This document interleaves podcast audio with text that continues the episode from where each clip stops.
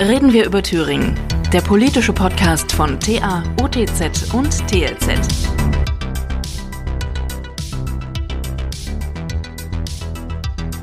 Guten Tag, Herr Ulrich.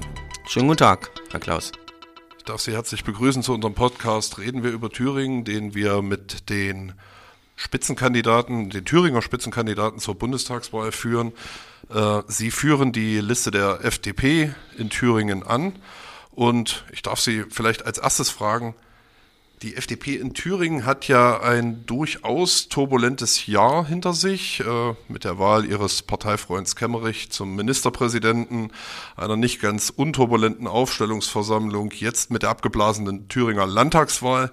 Haben Sie eigentlich Angst jetzt bei der Wahl um Ihr Bundestagsmandat? Ich bin grundsätzlich dagegen, das Fell eines Bären zu verteilen, bevor es erlegt wurde. Aber Angst wäre falsch ausgedrückt. Aber in jedem Fall habe ich äh, Demut, Demut vor der Wahlentscheidung. Das können Sie mir glauben. Na, Ihre Parteifreunde in Thüringen, insbesondere ähm, Ihr Landesvorsitzender Kemmerich, haben ja die Chance verstreichen lassen, eine Neuwahl zu ermöglichen. Kemmerich stand sogar im Wort, nachdem er seine Rücktrittsankündigung äh, nach der MP-Wahl mit, mit einem Neuwahlversprechen verband. Sie fürchten also nicht, dass die Thüringer Wähler das jetzt an Ihnen bei der Bundestagswahl auslassen können, dass die Thüringer FDP gesagt hat, wir wollen keine Landtagswahl. Ich glaube, das eine hat mit dem anderen wenig zu tun. Thomas Kemmerich hat damals im Februar vorigen Jahres versprochen, es soll Neuwahlen geben. Aber mit der Wahl äh, der ganz großen Koalition äh, von äh, Bodo Ramelow zum Ministerpräsidenten hat sich sein Versprechen erledigt. Denn dann lag die ganze Sache in der Hand der vier Parteien, die sich dort versprochen haben, eine Neuwahl zu organisieren. Und es war an diesen vier Parteien, auch diese Neuwahl zu organisieren und sie auch durchs Parlament zu bringen. Und das ist offensichtlich nicht gelungen. Und was wir als FDP getan haben, ist nur dieses unwürdige Spiel, was sich an diesem Montag dann so oder so ergeben hätte, schon in der Woche vorher zu beenden, in indem wir gesagt haben, äh, wir werden uns dort enthalten. Warum? Also ich äh, höre ja jetzt raus, Sie stehen auch hinter dieser Entscheidung und Sie hätten die auch immer so mitgetragen. Aber warum war es richtig, dass die FDP einer Neuwahl nicht zugestimmt hat? Zunächst mal gibt es ja auch ganz einfach verfassungsrechtliche Gründe, indem man sagt, äh, die Abgeordneten sind für fünf Jahre gewählt. Und äh, immer so lange zu wählen, bis das Ergebnis stimmt, ist auch nicht das Gelbe vom Ei. Es wäre auch gar nicht sicher gewesen, dass es nach der Wahl wesentlich stabilere Verhältnisse gegeben hätte. Es wäre auch überhaupt nicht sicher gewesen, dass wir auf die Schnelle einen neuen Haushalt bekommen hätten. Und ich glaube, dass gerade viele Bürgermeister dankbar dafür sind, dass jetzt in diesem Moment keine Neuwahlen sind, bevor es nicht einen neuen Haushalt gibt. Denn wir hätten sonst bis ins weite 2022er Jahr nicht die Möglichkeit gehabt, den Kommunen auch finanzielle Sicherheiten zu geben. Aber es gibt doch ganz einfach auch den Grund, dass auch unsere vier Stimmen nichts genutzt hätten. Also eine Stimme äh, weiß man ja, die hätte es ja gegeben, dann wären doch vier Stimmen da gewesen. Und jeder in diesem Parlament, jeder auf den Gängen des Landtages hat gewusst, dass es nicht an diesen vier Stimmen liegt, sondern dass es wesentlich mehr Stimmen aus anderen Fraktionen dagegen war, sodass unsere vier Stimmen nicht hätten aufwiegen können ganz viele Spekulationen dabei. Äh, nach dem, was bekannt war, hätten die vier Stimmen der FDP gereicht, um die Neuwahl zu ermöglichen, also inklusive der fünften Stimme der äh, Noch-Fraktion. Aber sei es drum. Ähm, wir bewegen uns ja jetzt in Thüringen an eine, an eine Stelle, wo Rot-Rot-Grün immer noch Mehrheiten suchen muss und äh, die FDP bald keine Fraktion mehr hat. Was würden Sie sagen? Stimmt die FDP jetzt dem rot-rot-grünen Haushalt zu, um dafür den Gruppenstatus zu bekommen? Lässt sich Ihre Partei jetzt auf solche, ich nenne es mal Kuhhandel ein? Ein Kuhhandel und mehr möchte ich gar nicht sagen dazu, einen Kuhhandel wird es nicht geben. Das heißt, Sie schließen aus, dass die FDP mit Thomas Kemmerich an der Spitze in Thüringen mit Rot-Rot-Grün kooperieren wird in irgendeiner Form. Eine Kooperation wird es auch nicht geben dass in einzelnen Fragen zuzustimmen ist, das hat man doch jetzt auch in den letzten, äh, im letzten Jahr erlebt. Allein Aber was konkret, F was haben Sie denn im Landesvorstand dazu besprochen? Der Landesvorstand äh, ist da nicht die entscheidende Kraft, sondern die fünf Abgeordneten sind, beziehungsweise die vier Abgeordneten sind da die entscheidende Kraft. Und ein Gruppenstatus steht uns zu, das ist ja klar. Äh, über die Ausgestaltung muss in der Tat geredet werden, das stimmt, aber das wird von keinerlei Entscheidungen im politischen Bereich abhängig gemacht. Sie sagen das jetzt so, äh, Thüringen kennt diesen Gruppenstatus bisher gar nicht. Den gibt es aber in anderen Bundesländern und äh, es gibt auch eine verfassungsgerichtliche Entscheidung, dass es einen Gruppenstatus geben muss. Das heißt, darauf werden Sie pochen und dann wird die FDP schauen, was da passiert. Wir werden nicht schauen. Wir wissen, dass es diesen Gruppenstatus geben muss. Es gibt gewissen Spielraum bei der Ausverhandlung und Ausgestaltung. Okay, äh, machen wir da mal einen Haken dran. Lassen Sie uns doch nochmal über die Aufstellungsversammlung zur Bundestagsliste der FDP sprechen, wo Sie ja auf Platz 1 gewählt wurden. Die war ja doch recht äh, für FDP-Verhältnisse turbulent mit zwei Gegenkandidaten, die Sie hatten ähm, am Ende mit auch Vorwürfen ähm, des ehemaligen Generalsekretärs Patrick Kurt, dass da Wahlen nicht vernünftig gelaufen sind. Ähm, wie blicken Sie denn heute auf diese Versammlung? Sehr gelassen. Dass es Vorwürfe geben wird, dass jemand versucht, sich an äh, irgendwas zu halten und zu klammern, wenn man merkt, dass man keine Mehrheiten hinter sich hat, das ist fast normal.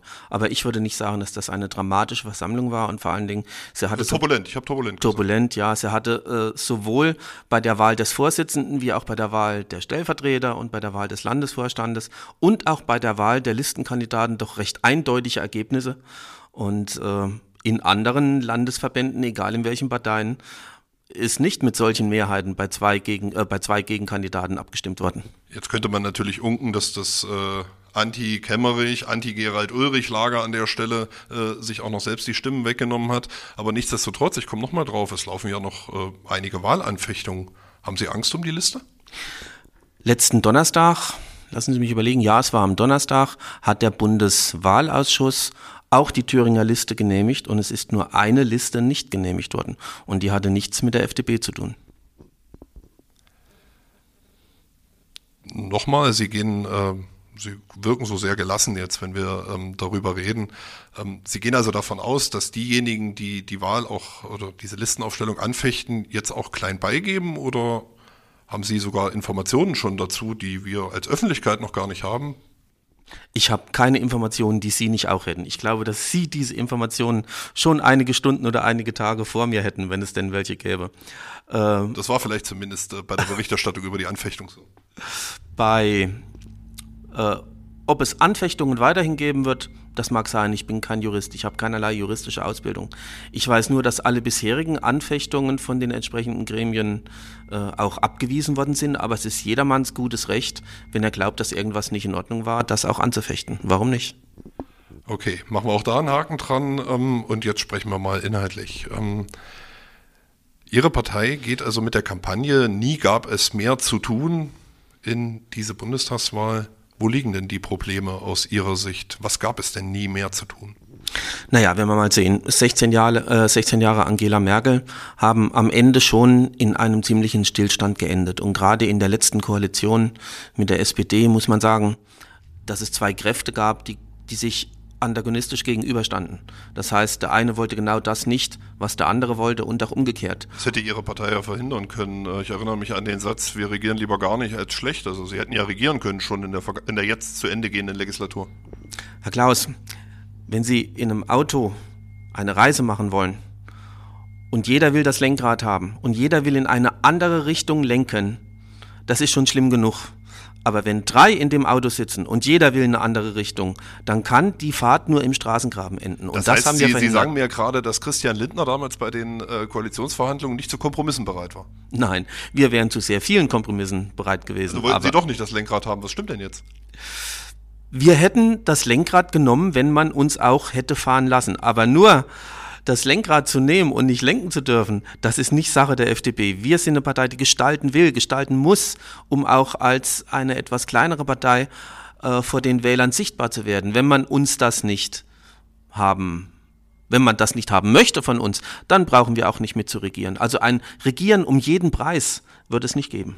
Das heißt, Sie bewerben sich in diesem Jahr endlich lenken zu dürfen? So habe ich das richtig verstanden? Haben wir uns auch beim letzten Mal schon. Man hat uns nicht gelassen oder uns klar zu erkennen gegeben, nein, ihr lenkt nicht. Okay, jetzt habe ich Sie natürlich bei der Frage nach den Inhalten abgewürgt. Also nochmal die Frage, wo gibt es mehr zu tun als jemals zuvor? Ich glaube, jedem ist klar, wenn er sich umschaut, wir stecken noch in Corona. Ich denke, es geht dem Ende entgegen. Trotzdem, es gibt wahnsinnig tiefe Bremsspuren durch Corona. Und die Wirtschaft wieder in Schwung zu bringen, das muss doch jetzt unser allererstes Ziel sein.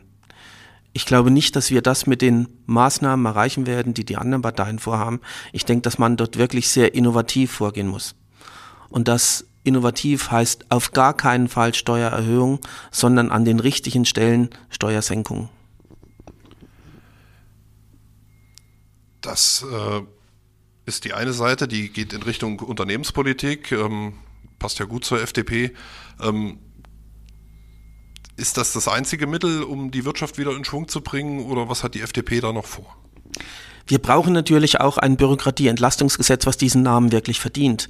Also wir brauchen nicht ein Entlastungsgesetz, was uns von dem Zuwachs an Bürokratie, den wir sowieso haben, nur 50 Prozent wegnimmt. Das heißt ja trotzdem, wir haben am Ende 50 Prozent mehr Bürokratie, sondern wir brauchen ein Entlastungsgesetz, was uns wirklich sagt, es wird weniger Bürokratie geben, denn das ist meiner Meinung nach der Schlüssel. Denn dort werden so viele Reserven gebunden, die wir woanders brauchen und Daher denke ich, dass wir in Zusammenarbeit, äh, im Zusammenhang mit einem vernünftigen Steuersystem dort Erfolge haben werden. Aber Sie sagen unternehmerfreundlicher, aber die Menschen arbeiten doch in Unternehmen. Also wenn es einem Unternehmen gut geht, dann soll es sehr gerne auch den Menschen, die in diesem Unternehmen arbeiten, gut gehen. Das ist ein Zusammenhang. Das eine geht nicht ohne das andere. Das haben wir ja tatsächlich auch während der Corona-Pandemie erlebt. Wenn es den Unternehmen schlecht ging, waren die Menschen in Kurzarbeit und müssen jetzt wahrscheinlich auf ihr Kurzarbeitergeld noch einen Haufen Steuern nachzahlen. Wie sehen Sie das Problem? Ja, das hat man aber vorher schon gewusst und wir als FDP haben da auch gewarnt davor.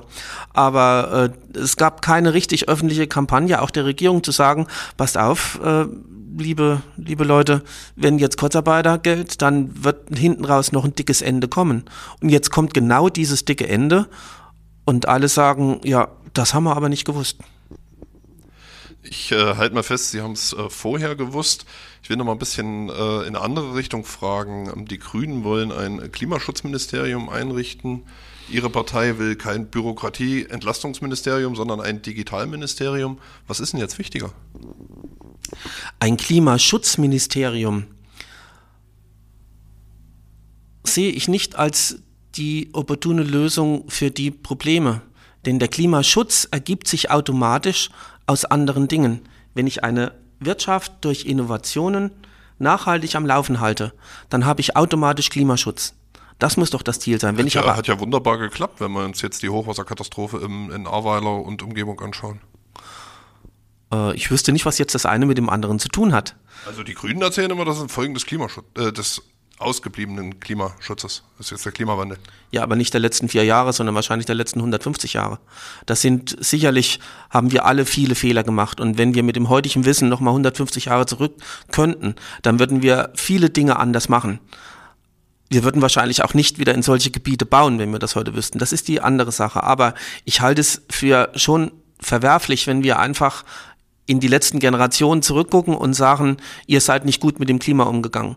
Denn dort standen ja die Menschen vor ganz anderen Problemen. Da ging es auch den Eltern drum, sich und vor allen Dingen auch ihre Kinder irgendwann satt zu kriegen. Und dass sind Dinge gemacht worden, die würden wir so heute vielleicht nicht wieder tun.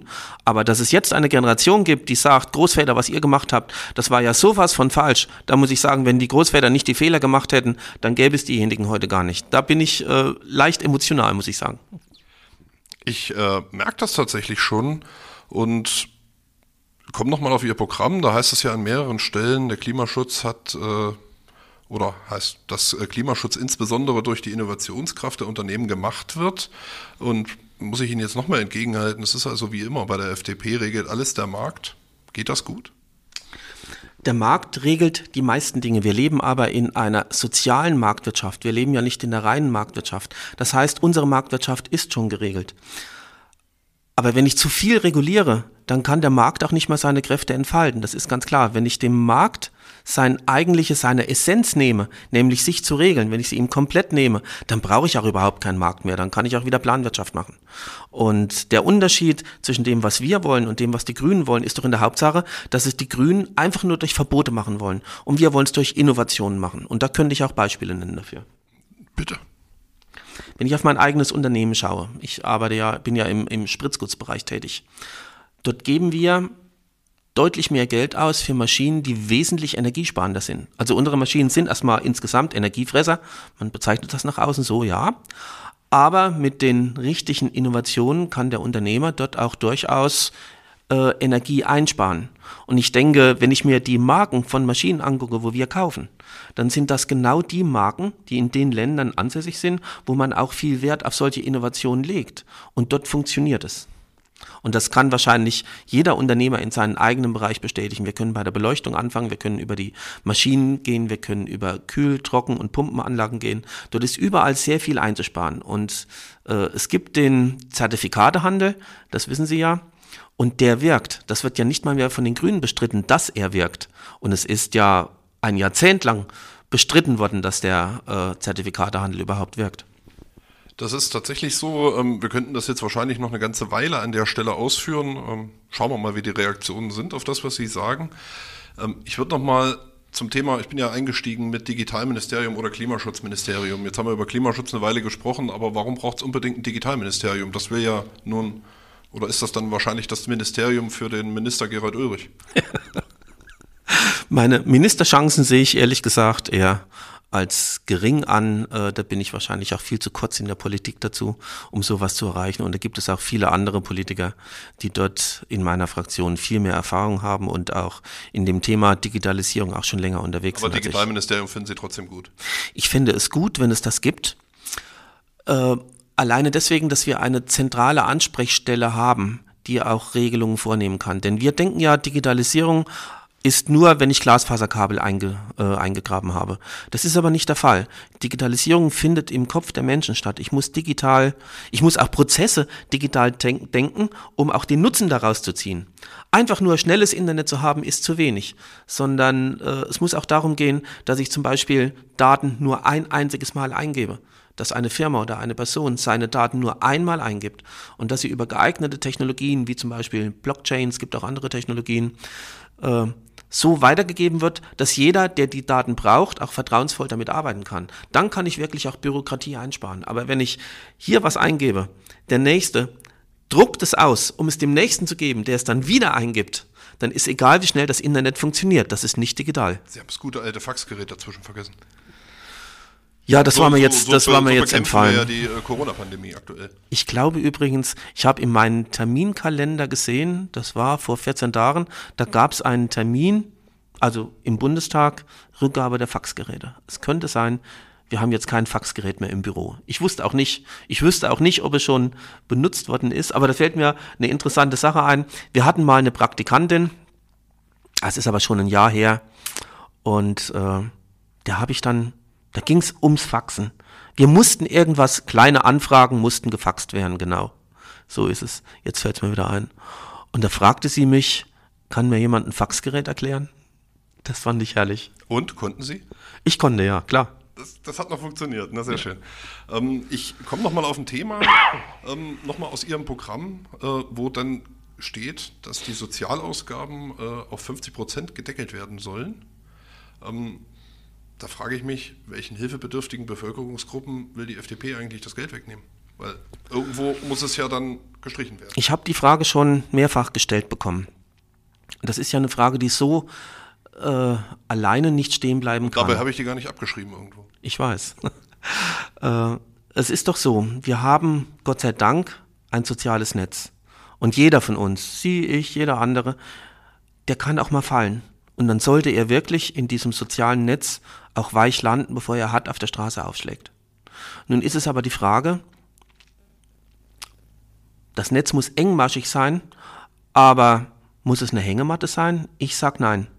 Dieses soziale Netz muss dafür, dafür da sein, den Menschen vor Schaden zu bewahren. Und dann müssen wir Geld dafür ausgeben, dass die Menschen auch wieder von alleine aus diesem sozialen Netz herauskommen damit sie von alleine ihren Rücken auch wieder gerade machen können und ihr Leben auch wieder selbstbestimmt gestalten können.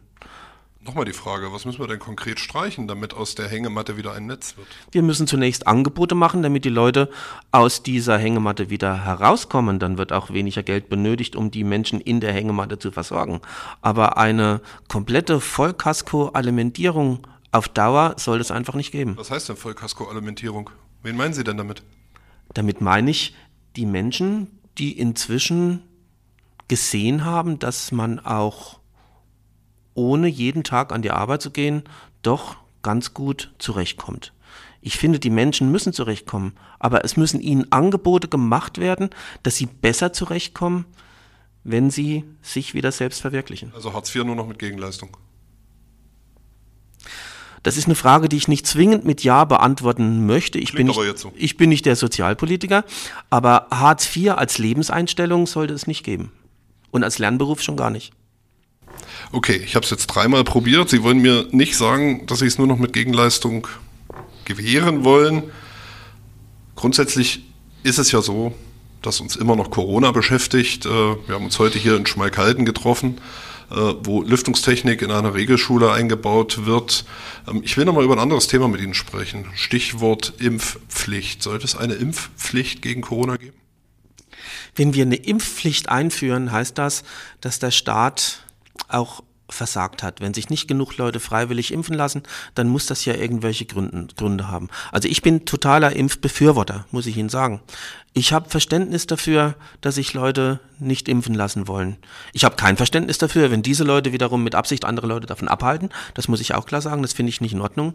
Aber wer sich nicht impfen lassen will, der soll sich eben nicht impfen lassen, muss dann aber natürlich auch mit den Folgen leben, das ist ja klar. Wenn jedem ein Impfgebot angemacht wurde, ein Impfangebot gemacht wurde, dann muss es auch irgendwann mal gut sein. Das kann nicht ewig so weitergehen. Sie sind, aber also eine, Sie sind also gegen eine Impfpflicht? Ich bin gegen ich muss die Impfpflicht. sortieren für mich. Ja, ich ähm, bin gegen die Impfpflicht. Sind aber selber geimpft? Ich bin genesen und auch schon einmal geimpft. Okay, ja, es gibt ja Politiker, die sagen dann, dass, äh, da, da sagen sie nichts zu, aber sie gehen da transparent mit um. Ähm, haben sie ja gerade auch gesagt. Jetzt ist es natürlich so, ohne Impfpflicht äh, wird da nicht die, die Freiheit des Einzelnen über die Gesundheit der Gesellschaft gestellt?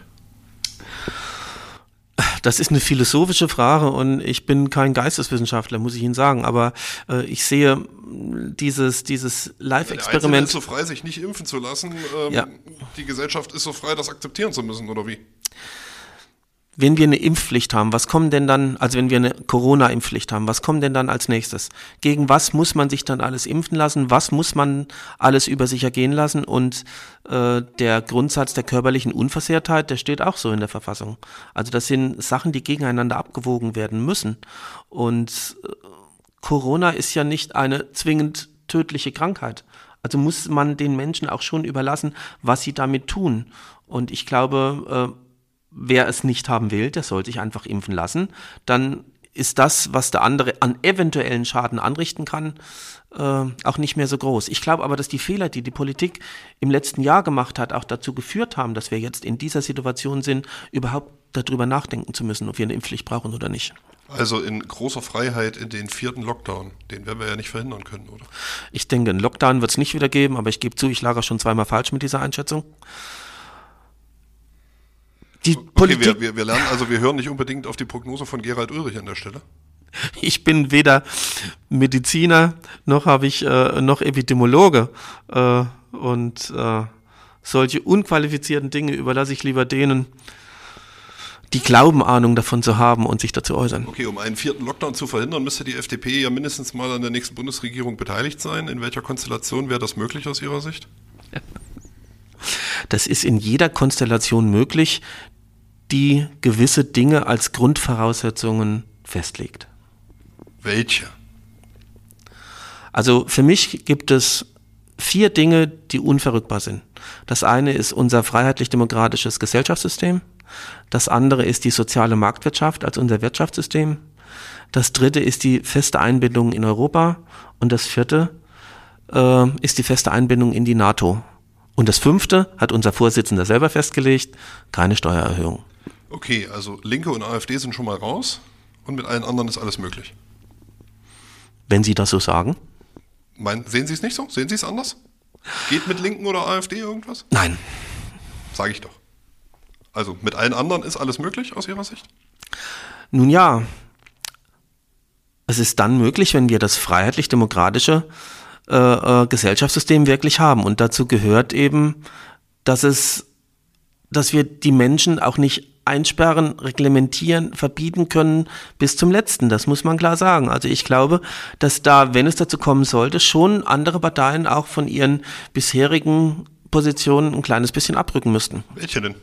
Die CDU zum Beispiel? Zum Beispiel alle Parteien, die es da so gibt. Okay, also haben Sie gerade unterstellt, dass die CDU und SPD die Leute in den letzten anderthalb Jahren eingesperrt haben. Nein, das interpretieren Sie nur rein, das habe ich nicht unterstellt. Ich habe nur gefragt. Ich habe doch geantwortet. Wie haben Sie es denn gemeint? Ich glaube nicht, dass wir weiterkommen in Deutschland, wenn wir die Politik so wie bisher einfach zementieren. Wir müssen den Menschen wieder mehr zutrauen. Wir müssen den Menschen auch wieder mehr Freiheiten geben. Und das nicht nur in Bezug auf Corona, sondern insgesamt. Der Mensch muss wieder Pilot seines Lebens werden. Und ich glaube gar nicht, dass die anderen Parteien von dieser Idee so begeistert sind wie wir. Okay, ich äh, komme nochmal in Ihren Wahlkreis. Äh, der ist ja auch wunderschön idyllisch gelegen. Das kann ich Ihnen sagen, ja. ja. Ähm, fänden Sie eigentlich eine Zusammenarbeit mit der CDU?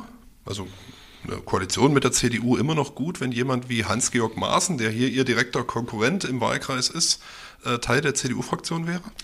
Ich glaube, der Herr Maaßen wird überbewertet.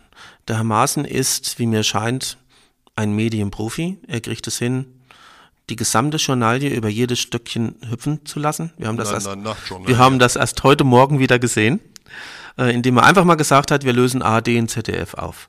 Und plötzlich ist er in allen Zeitungen drin. Und das funktioniert bei ihm sehr gut. Ich persönlich, ich unterscheide mich da vielleicht von manch anderen.